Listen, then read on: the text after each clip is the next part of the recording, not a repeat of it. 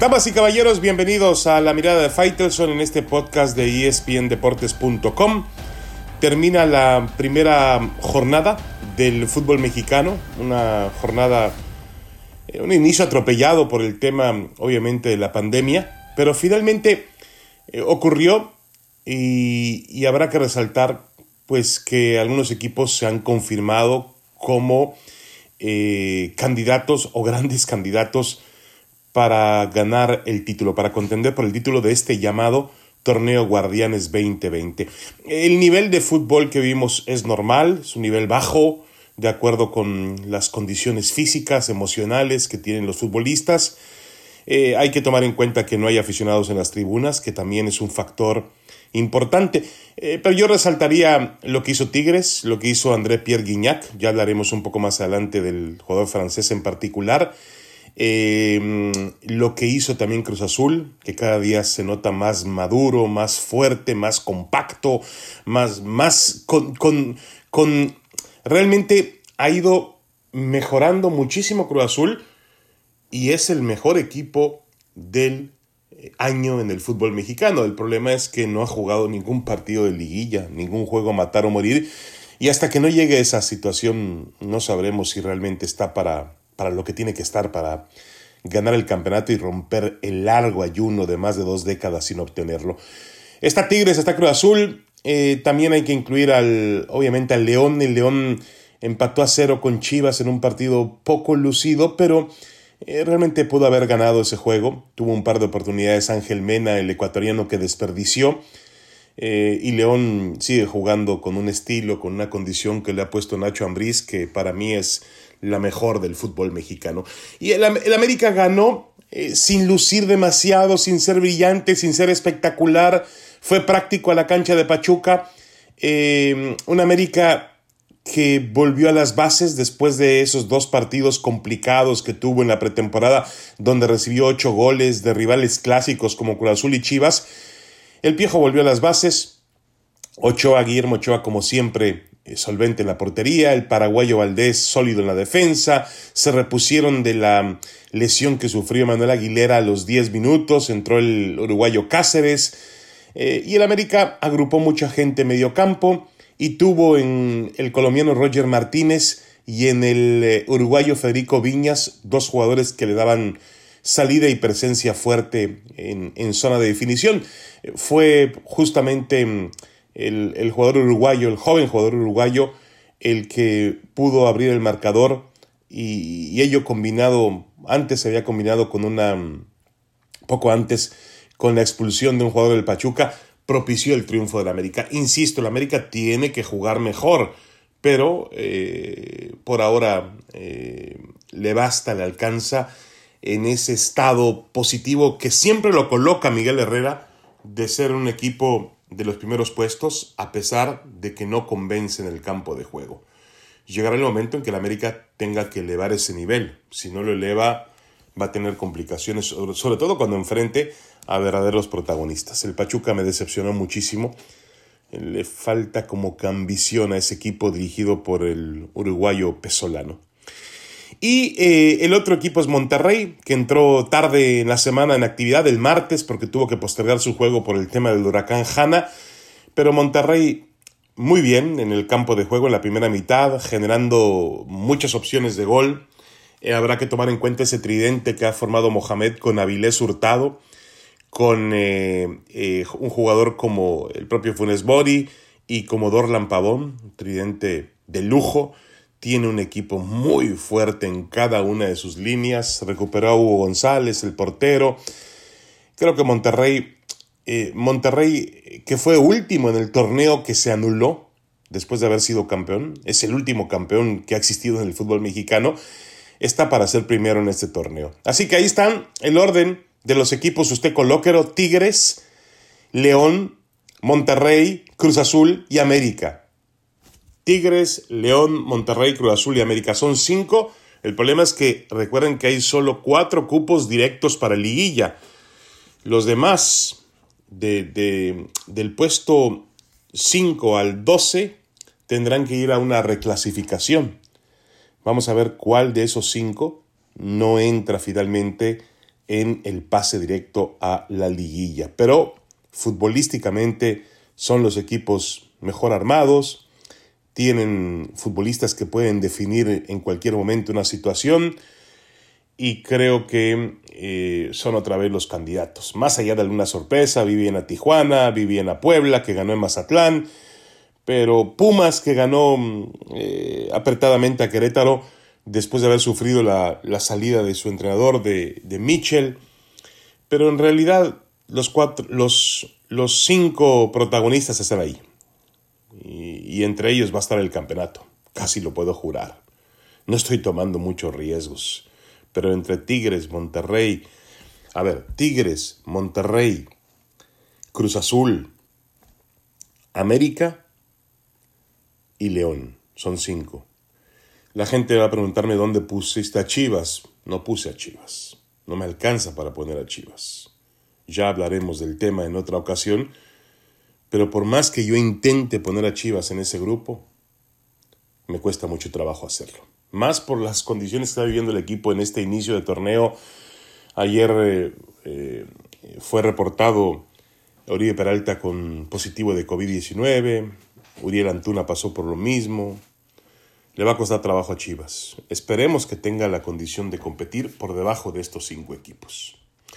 Hacemos una pequeña pausa y regresamos. Esta es la mirada de Faitelson en el podcast de espndeportes.com. Ya volvemos.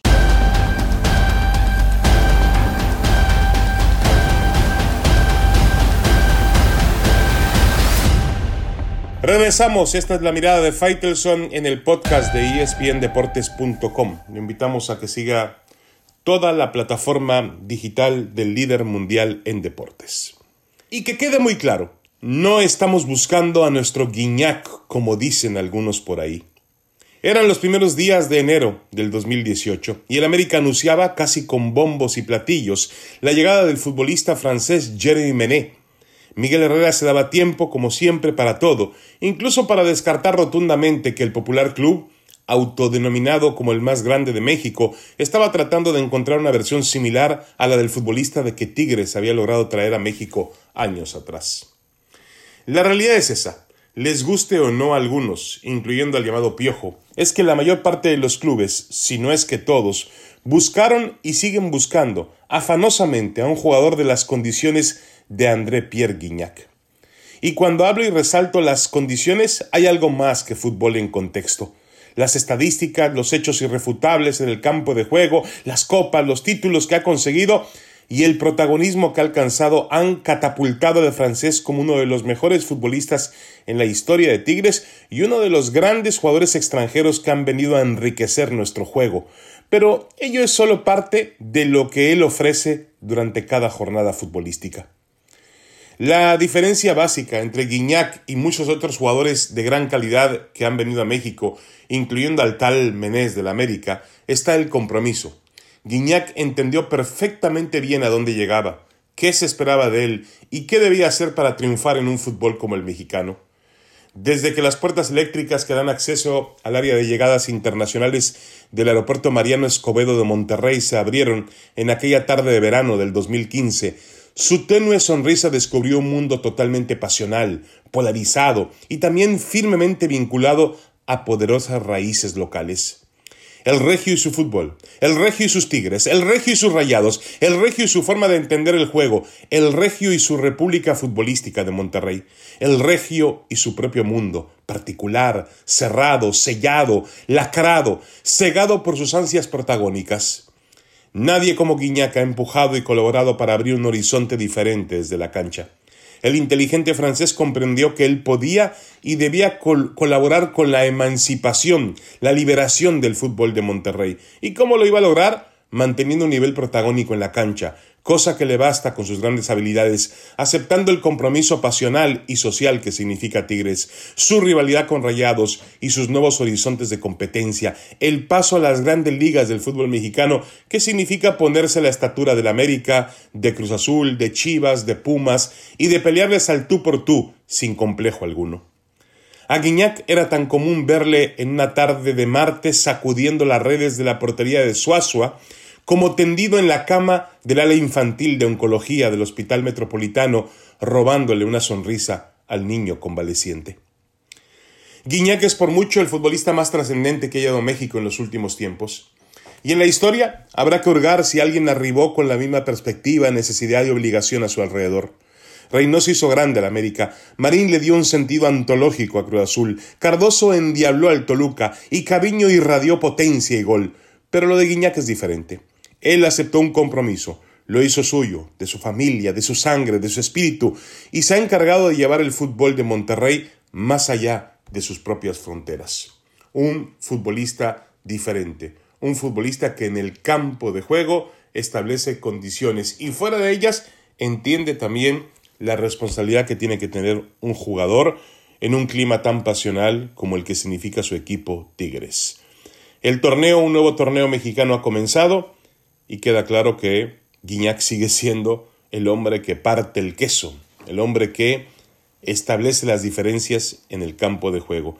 El francés viene por otra gran temporada. Habrá que vencerle a él, habrá que vencerle a Tigres, aquel que quiera la gloria máxima.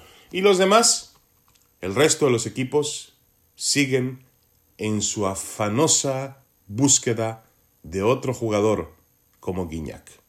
Les deseo mucha suerte porque la van a necesitar. Una pequeña pausa y regresamos. Esta es la mirada de Faitelson en el podcast de espndeportes.com. Ya volvemos.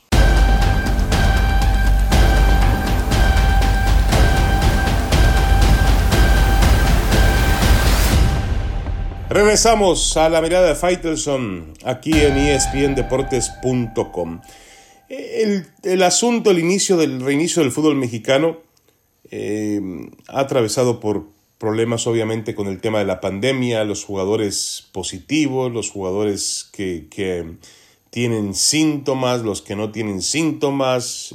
Hay un asunto ahí, hubo un, pues un malentendido, un tema medio raro con Uriel Antuna, jugador de las Chivas, que regresó de la Ciudad de México con, con aparentemente temperatura alta, con fiebre, eh, dolor de garganta, eh, regresó de la Ciudad de México de aquella gira que hizo Chivas de pretemporada para jugar la Copa por México. Y sin embargo, el reporte del Guadalajara inicial de las Chivas era que era un futbolista asintomático, cuando realmente presentaba síntomas, según lo que dice la, la, la esposa del jugador. Eh, ya lo, salió a aclarar incluso el jefe médico del equipo de las, de las Chivas mm, con el tema. Y yo creo que aquí eh, lo, lo, que más necesitamos es transparencia de los clubes, transparencia de los cuerpos médicos, porque es un tema muy delicado. No está en juego ni dinero, ni tampoco está en juego eh, tres puntos, mm, ni nada deportivamente hablando, futbolísticamente hablando. Está en juego la salud de seres humanos. Y tenemos que entender eso.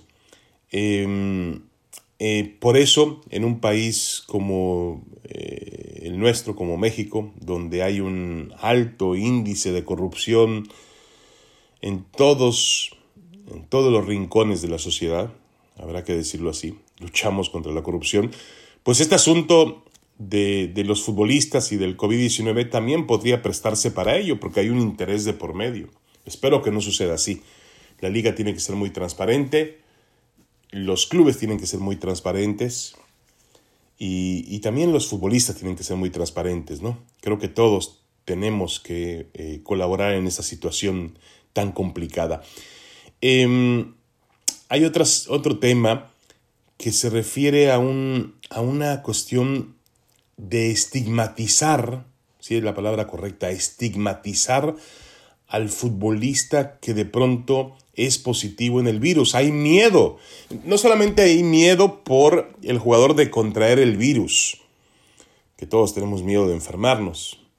También hay miedo de que sea señalado después, porque hay algunos periodistas, entre comillas, que de pronto dicen, ah, como el jugador dio positivo, pues fue un irresponsable, fue un indisciplinado. Ligamos el virus a la indisciplina y al hecho de que no nos mantenemos encerrados en casa o a que no, aparentemente no seguimos los, en este caso los protocolos, no sigue, no sigue el futbolista los protocolos que establece el fútbol mexicano. Eso es una mentira rotunda y contundente porque a veces no sabemos cómo puede realmente infectarse, contagiarse un jugador de fútbol. Y entonces estigmatizar, perseguir a un enfermo, me parece algo lamentable y terrible. No podemos decir que un jugador eh, es positivo porque cometió un ilícito, porque fue a una fiesta o porque fue a una reunión familiar o porque, porque no, no, insisto, porque no cuidó eh, ni respetó el, protocolo. No, no, no, no. Eh, hay algunos científicos, expertos, médicos que creen que este virus incluso puede contagiarse por el aire. Entonces, eh, hay que ver el tipo de situación que estamos enfrentando, lo delicado que es este asunto. Y el fútbol, como el béisbol en Estados Unidos, pues no han vuelto una burbuja. La NBA, por ejemplo, creo que tiene 30 días en la burbuja de Orlando sin reportar ni un solo positivo. Ahí hay un mayor control, estoy de acuerdo, de todas las situaciones. Pero el futbolista, pues es un ser humano y entonces este, va a la casa, el futbolista de México, y de pronto pues eh, eh, convive con su familia y resulta que la hija pues se reunió a hacer la tarea, bueno, no hay escuelas o se reunió con un amigo, con una amiga y no sabemos si el virus viene por ahí o viene de la mujer que fue al supermercado. No lo sabemos, pero lo que no se vale es estigmatizar. No se vale decir, ese futbolista es positivo porque es un indisciplinado. No, no, no tenemos la certeza científica para poder afirmar eso. Y lamentablemente en México estamos cayendo en esa, en esa persecución, lo cual es una pena y una vergüenza. Pero es parte también de estos tiempos. Muchas gracias. Los esperamos la próxima semana con más en el podcast de La Mirada de Faitelson a través de espndeportes.com. Un gran saludo para todos.